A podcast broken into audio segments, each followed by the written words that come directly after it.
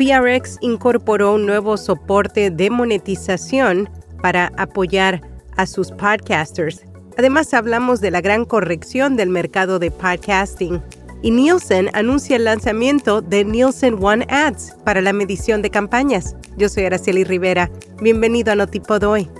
Notipod Hoy, un resumen diario de las tendencias del podcasting.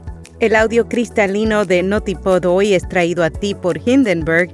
Oír es creer Prueba la herramienta de reducción de ruido de Hindenburg gratis durante 90 días y recibe un 30% de descuento en una suscripción anual. Haz clic en las notas. PRX incorporó un nuevo soporte de monetización para apoyar a sus podcasters. A través de la monetización web, la compañía busca recompensar con micropagos a los creadores en tiempo real por su trabajo mientras protegen su privacidad y apoyan una web abierta. Hasta el momento, PRX está probando el nuevo espacio con programas y sitios web como Song Explorer. Los micropagos ya están ocurriendo con Podcasting 2.0 for Value, cada vez que alguien lo lee, ve o escucha en línea. La gran corrección del mercado de podcasting. La periodista Ashley Carmen y Lucas Shaw hicieron un repaso por la industria para conocer por qué el auge de los podcasts se siente como algo del pasado. Aseguran que si bien en el 2022 sufrió de congelaciones de contratación, pagos iniciales más pequeños y menos adquisiciones, los ingresos generales de los podcasts y la audiencia continúan creciendo. En Bloomberg señalaron que esperan que 2023 sea un año sólido sin importar lo que digan los escépticos. Este podcast es patrocinado por rss.com, almacenamiento de audio ilimitado, distribución automática a los principales directorios, monetización, análisis de multiplataforma, un sitio web gratuito y más.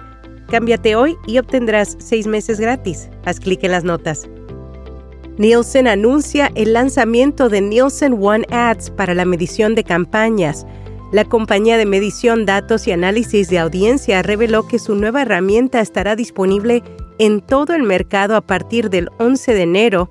Nielsen One Ads proporciona una vista uniforme, comparable y sin duplicados de los anuncios en todas las pantallas y estará disponible inicialmente en los Estados Unidos.